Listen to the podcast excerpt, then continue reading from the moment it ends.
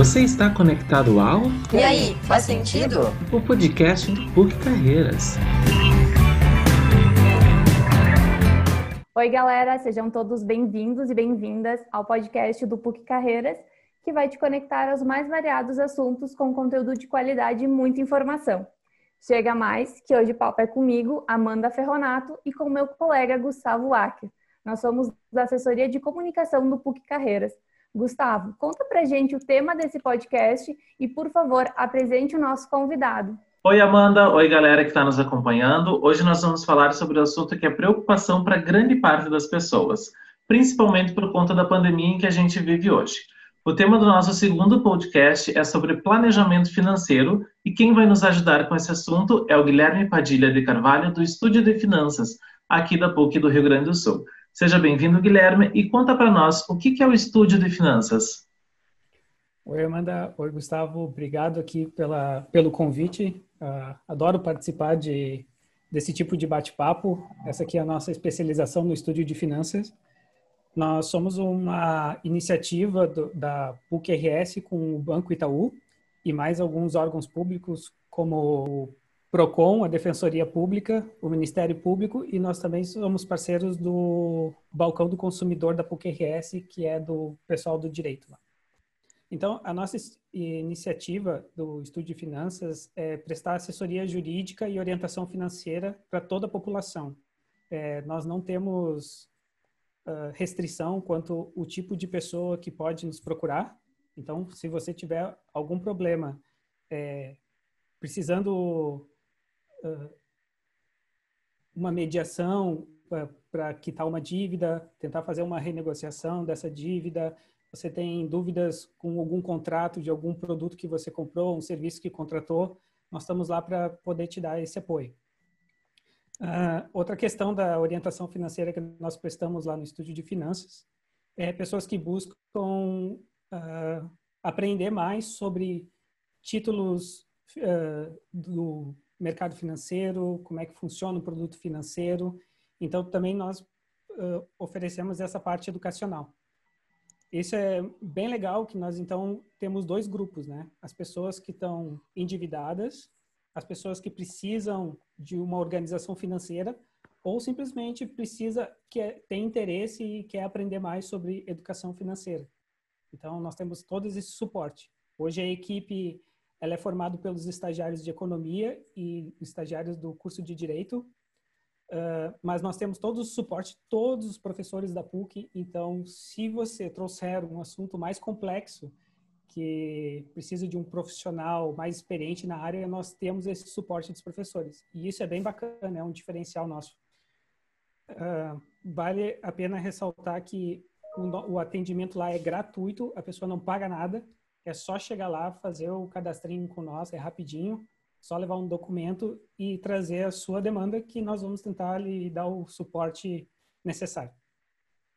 Que legal, é mais um serviço então que a PUC coloca à disposição, né, das pessoas. Bem legal essa tua colocação, Guilherme. E para a gente começar então falar um pouquinho mais sobre planejamento financeiro, eu trago aqui que a Confederação Nacional da Indústria, ela realizou no mês de maio uma pesquisa sobre os brasileiros e o consumo pós-isolamento. E eu trago, então, alguns dados para a gente estar tá discutindo. Essa pesquisa ela indicou que a pandemia já impactou a renda de pelo menos 40% dos brasileiros, isso é quase a metade da população, né? E que 23% perdeu completamente o salário. Esses dados, eles nos mostram que ter uma reserva de dinheiro nunca se tornou tão necessário, né? Como que a gente pode fazer um planejamento financeiro? Essa é uma ótima pergunta. Lá no estúdio de finanças, nós trabalhamos com cinco dicas básicas, assim. É o feijão com arroz. Eu acho que isso qualquer um pode levar para a vida inteira, que, que pode ter o sucesso em organizar as suas finanças, pelo menos, né? Uh, mas, ressaltando aqui, não existe é, receita de bolo por questão de dinheiro, tá? Deixar bem claro isso, a pessoa só por organizar suas finanças não vai enriquecer, mas pode deixa, evitar muita dor de cabeça. E bastante pessoas que nos buscam, nos procuram lá no estúdio de finanças chegam porque contraíram uma dívida muito grande, ficaram desempregada ou estão fazendo uma transição de carreira enfim, tem perfis de pessoas que ganham 20 mil reais por mês, como já aconteceu, como pessoas que ganham um salário mínimo, tranquilo. Ou pessoas que estão literalmente sem renda e estão buscando alternativas. Também a gente traz algumas ideias, até porque passa bastante gente por nós lá, a gente consegue ter um, um know-how assim do que, que a pessoa pode fazer com o que ela já conhece, né? Então vamos lá para as cinco dicas, né? Podemos dizer assim. Primeira dica é começa traçando um objetivo. Por exemplo, é, pagar uma dívida que está muito grande, é, pagar os estudos, que é sempre bom investir em si mesmo, né? E, uh, os estudos é um investimento. Uh, comprar uma casa, comprar um carro, fazer uma viagem. Traça objetivos. Existem vários especialistas, você pode procurar aí na internet, ou alguns estudos de universidade mostram que pessoas que têm o seu seu objetivo traçado têm mais sucesso de alcançar se simplesmente começar a economizar. Uh, a pessoa que poupa por poupar tem a tendência de acabar desistindo ao longo do caminho e se perder nesse sentido, né? Mas a pessoa que traçou o objetivo consegue ter mais sucesso. A segunda dica é separa um tempo para cuidar do teu dinheiro, nem que seja uma vez por mês. O ideal seria tu olhar pelo menos uma vez por semana, ou se tu é uma pessoa mais que gosta mais de controlar cada centavo todos os dias, mas daí já começa a virar obsessão uma vez por semana ou no mínimo uma vez por mês já tá legal. Dá uma olhada lá no teu dinheiro, vê o que, que tu gastou naquele período, é, faz essas anotações, nem que seja num caderninho, num, num, bloquinho de notas. O ideal seria usar uma planilha ali que tu consegue organizar melhor e salvar no, numa pastinha no computador. E até mesmo tem ótimos aplicativos aí no celular para fazer esse tipo de organização. Alguns celulares já vêm com os aplicativos nativos que se chama carteira mesmo, wallet, se estiver usando em inglês, que já dá uma força. A terceira dica pode parecer é a dica mais óbvia, mas é incrível como a gente se esquece disso, né? É, gaste menos do que ganha. É, é fácil a pessoa usar o cartão de crédito, incorporar isso como se fosse uma renda uh, que a pessoa tem garantida naquele mês. Mas aquilo dali é um empréstimo. Cartão de crédito, hoje em dia a gente está usando menos dinheiro, mas cartão de, cartão de crédito é um empréstimo que estão te fazendo. Então, se você tem o costume de comprar parcelado, tente diminuir essas parcelas para no máximo três meses, três vezes. E se for fazer mais vezes, lembra que no próximo mês você vai pagar essa, essa conta. Você tem que, quando for fazer o seu planejamento, lembre-se que no mês que vem tem aquela fatura. É bem fácil esquecer disso, então tu acaba gastando mais do que ganha quando tu faz essa parcela, né? Então toma cuidado com isso.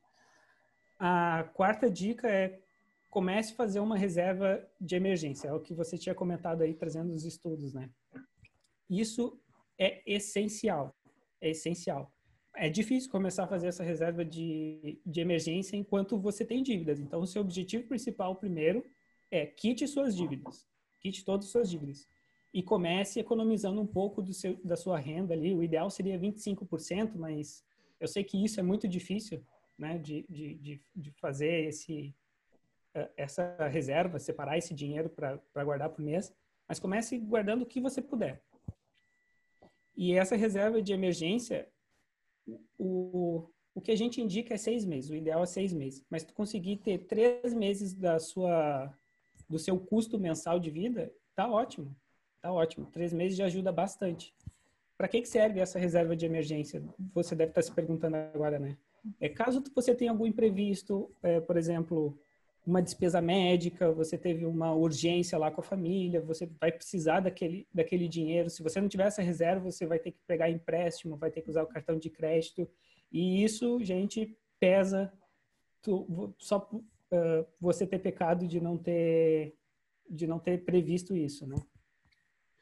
Uh, muito comum acontecer, houve um sinistro no imóvel, estourou um cano, vazou no vizinho, vou ter que pagar o conserto pro vizinho, alguém bateu no meu carro, esse tipo de caso chega lá para a gente seguida e a pessoa não tem essa reserva e aí aí começa as dívidas, né? E o pior é dívidas que você não usufruiu nada e só você tem que ficar reparando os erros.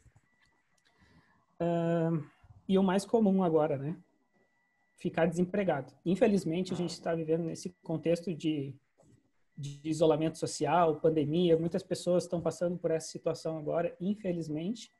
Então, essa reserva de emergência eh, tem um outro nome, que pode ser custo de é, reserva de oportunidade também, né? Que ela não serve só para reparar danos, mas se você ficou desempregado, está fazendo uma transição de carreira e precisa se dedicar para estudar, por exemplo, ela vai ser bem bem-vinda, né? Para você aguentar aí três, seis, até um ano. Mais, mais de 12 meses, eu, eu penso que seja exagero. Então, a reserva de emergência serve para isso. Junta ali de 3 a, a 12 meses, está legal. E a quinta dica, estude.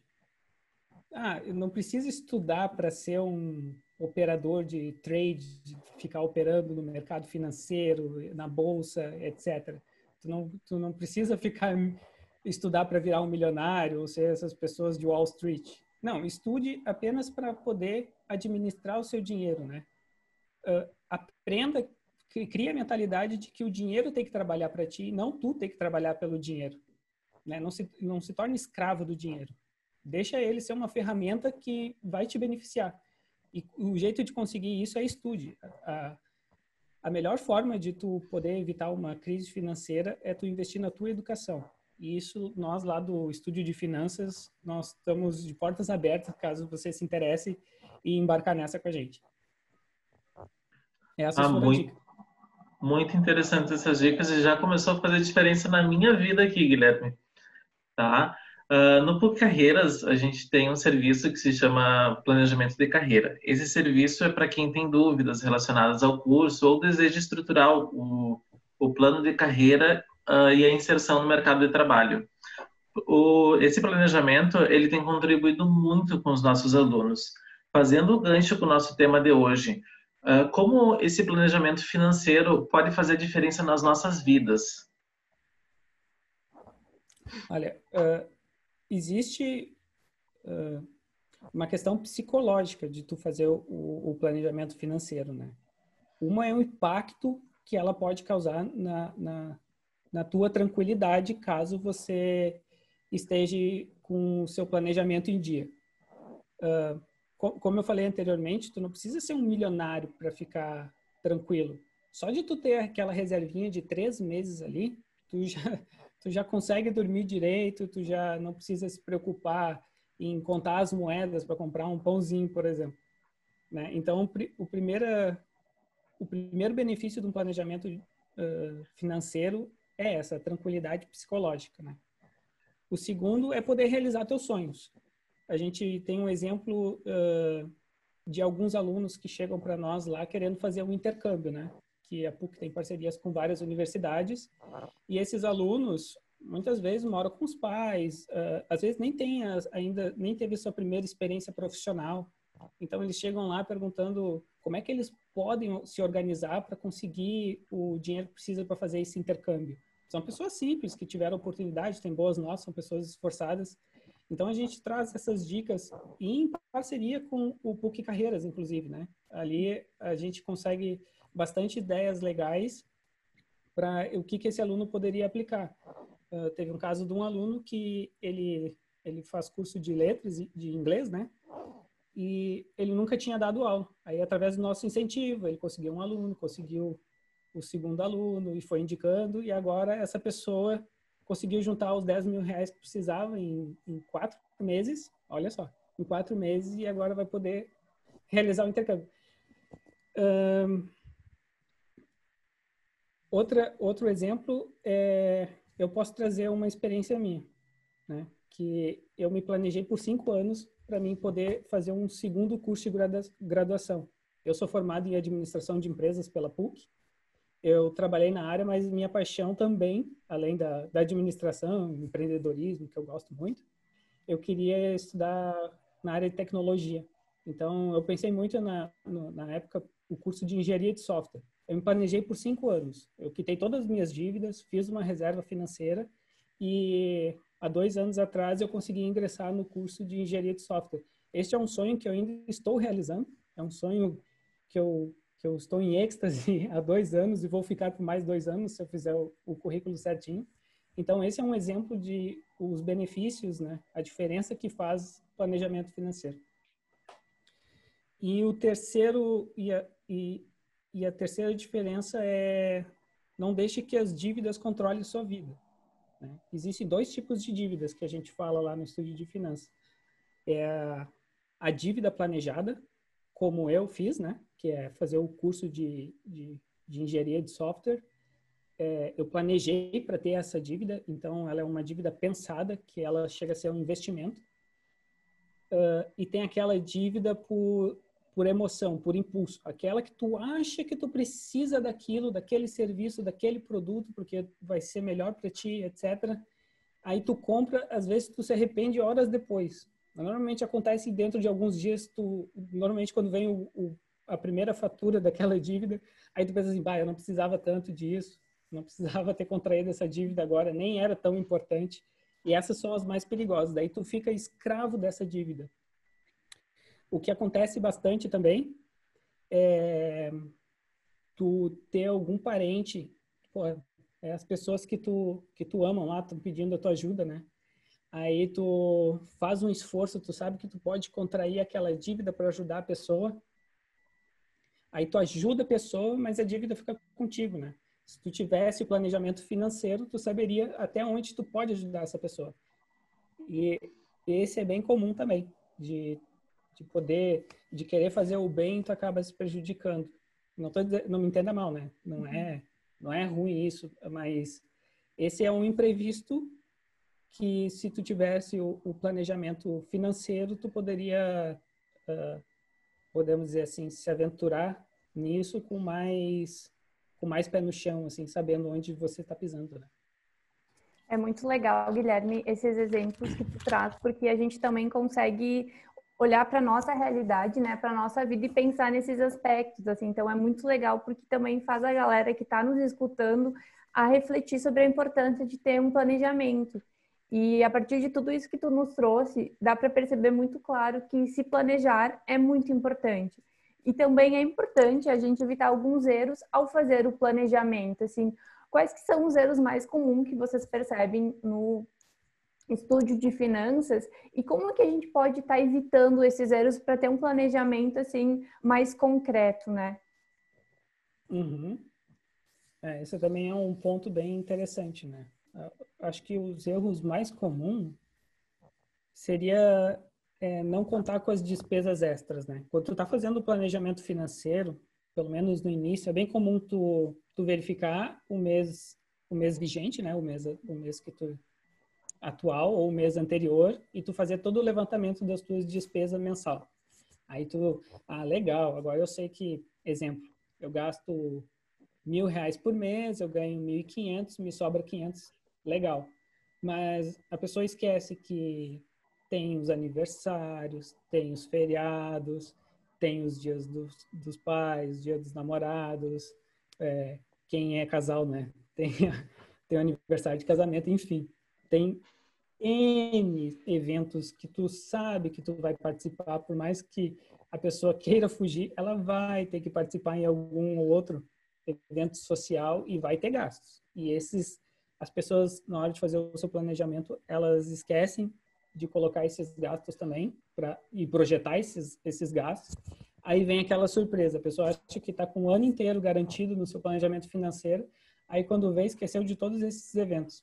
Esse é um erro bem comum. Eu cometi muito no início, quando estava fazendo, e daí sempre dava aqueles problemas lá de bater os números, né? Um, o segundo é não ser sincero com seus gastos? Esse é um erro bem comum também. Por exemplo, a pessoa arredondar os valores. É, no final, uh, gastou 253 reais, daí arredonda para 250 esse é um erro bem comum. No final do mês, se tu for olhar para a projeção para o final do ano, esse valor vai dar enorme, enorme. E a pessoa não sabe para onde esse dinheiro está indo.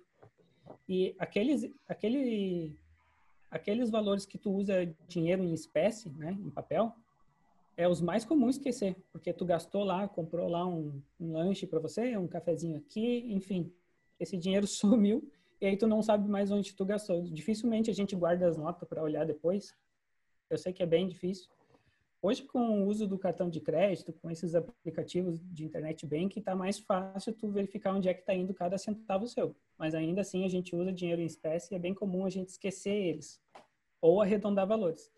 Eu recomendo que anote cada centavo. Faz cinco anos que eu anoto cada centavo, eu tenho registrado exatamente para onde foi cada moedinha minha. Então, eu estou tranquilo quanto a isso, né? Porque eu criei o hábito de fazer essas anotações. Eu olho todos os dias? Não. Uma vez por mês eu olho para minhas contas. Porque eu consegui criar essa disciplina de uma vez por mês olhar minhas contas e, e ter registrado no papelzinho, guardar as notinhas. Então eu sei para onde vai cada centavo. Esse é um erro bem comum, que pelo menos para quem está começando não anotar.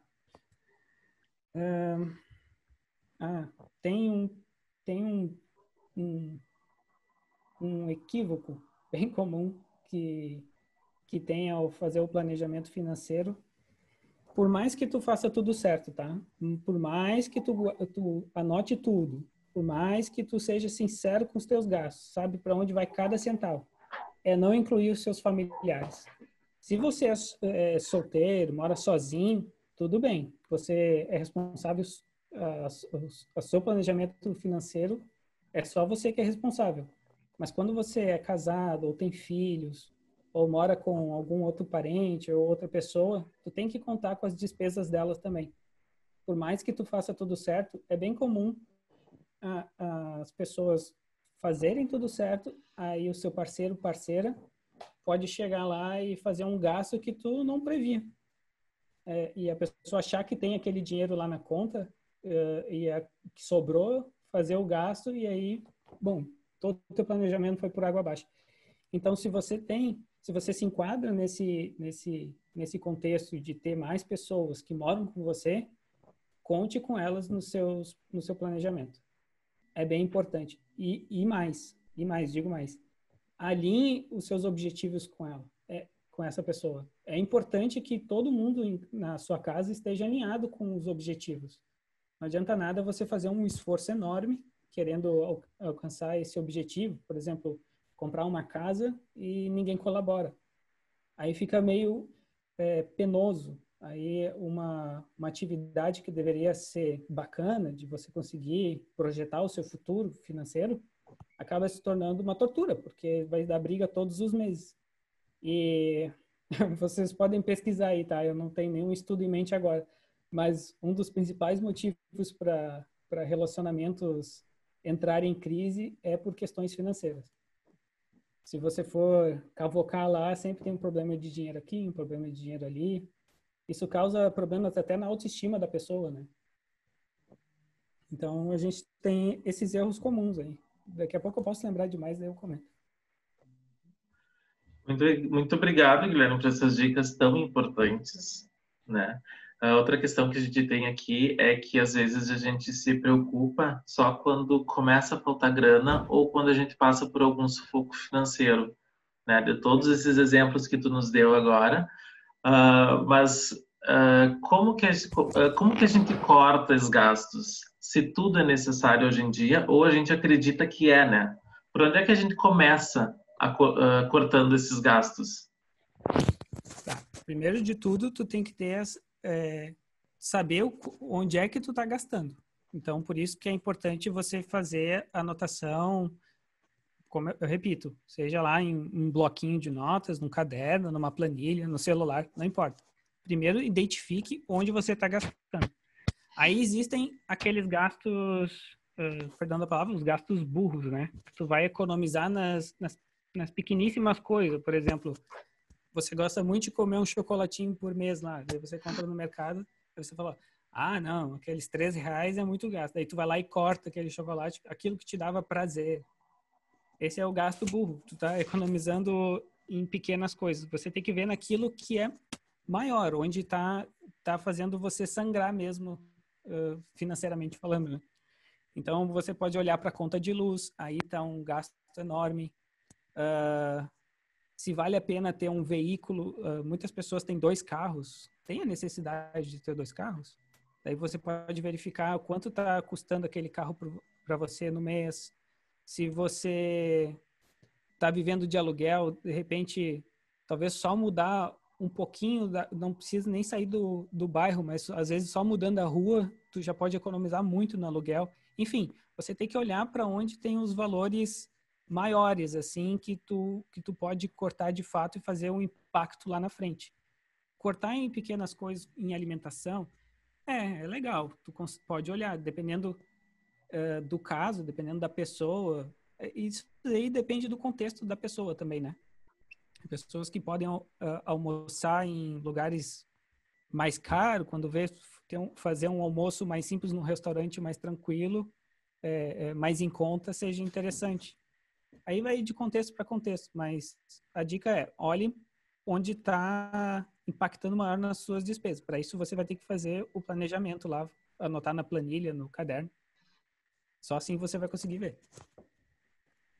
Eu tô, eu tô bem feliz com essa nossa conversa, porque eu acho que eu tô fazendo essa lição de casa muito bem, porque eu controlo muito bem os gastos. Eu sou dessas pessoas mesmo que pega o ticketzinho, traz para casa, coloca ali naquele caderninho de finanças. Isso tem me ajudado um monte, assim. Então, estou bem feliz de saber que isso realmente está dando certo.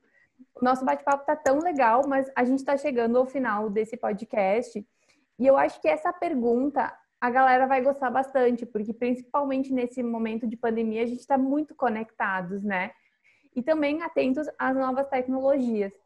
Uh, tu citou antes, Guilherme, que tem um aplicativo nos celulares que, que já vem, enfim, dependendo de cada sistema operacional. Mas tem alguma ferramenta ou algum outro aplicativo que possa ajudar o pessoal na organização financeira?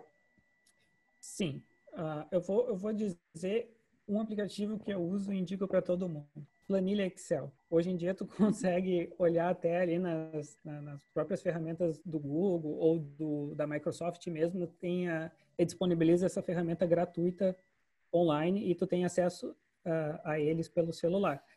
Cara, as planilhas são, são é vida, planejamento financeiro, não tem coisa mais mais prática de se usar e ajuda bastante, né? Mas se for olhar pelos aplicativos de celular, se for olhar na loja do, da, do, do, Google ou da, da Apple, tu vai encontrar infinidades de aplicativos muito bem avaliados lá para você organizar, cada um com a sua com a sua singularidade ali, mas eles são bem úteis, são bem legais, já usei alguns, mas ainda não consegui substituir a planilha porque eu uso há muito tempo. Aí daí é, é uma questão particular, né, de cada um. Uh, mas tem uma ferramenta que agora é, eu queria fazer um jabazinho aqui, que o Estúdio de Finanças, nós temos uma plataforma que se chama Sistema Universal de Finanças, tá? O SUFI. Ela é, ele está sendo praticamente o nosso site principal, que é o suf.pucrs.br. Se você acessar lá, é bem fácil fazer o cadastro. Entre em contato conosco e nós temos planilhas prontas já para enviar para as pessoas, caso elas queiram, já separado por por educação, é, despesas fixas, variáveis, receitas. É, ela já está completinha ali, é só preencher com os valores mesmo e o que, que é o cada gasto. A gente pode enviar por e-mail sem problema. Aí é só entrar lá no nosso site e se cadastrar. Ou nos acompanhar nas redes sociais também, mandar mensagem para a gente. Nós estamos no Facebook e no Instagram. E essa é a ferramenta chave que eu posso apresentar hoje. Guilherme, falando um pouco do serviço, ah, qual que é o público de vocês? Vocês atendem hoje público interno, estudantes uh, e comunidade externa também? Então, nós não temos distinção de, de, de, de público, tá? É tanto para a comunidade uh, interna da PUC quanto a externa. Uh, nós temos pessoas lá, como eu falei, que recebem, tem uma renda mensal de 20 mil reais, como pessoas que têm um salário mínimo ou nem têm salário. Então, está aberto para todo mundo. É, é, repito, é gratuito o nosso atendimento. Uh, basta fazer o cadastro no site ou entrar em contato conosco que a gente passa as orientações. Por conta da pandemia, nós não estamos atendendo presencial, é só online, por enquanto, tá? Vamos ficar na expectativa de, de tudo se normalizar. Mas, caso queira anotar aí, o nosso telefone é o 51 3353 6363. Quando tudo voltar ao normal, podemos se dizer que tomara que volte logo, né? Pode nos ligar ou envie o um e-mail para nós, que é estudio@pucrs.br.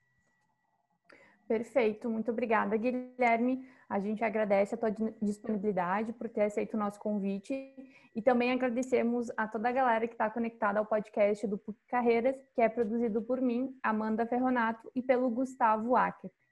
E a gente, claro, espera vocês no nosso próximo podcast. Até a próxima. Obrigado, pessoal. Até a próxima. Tchau, tchau. Tchau, tchau, pessoal.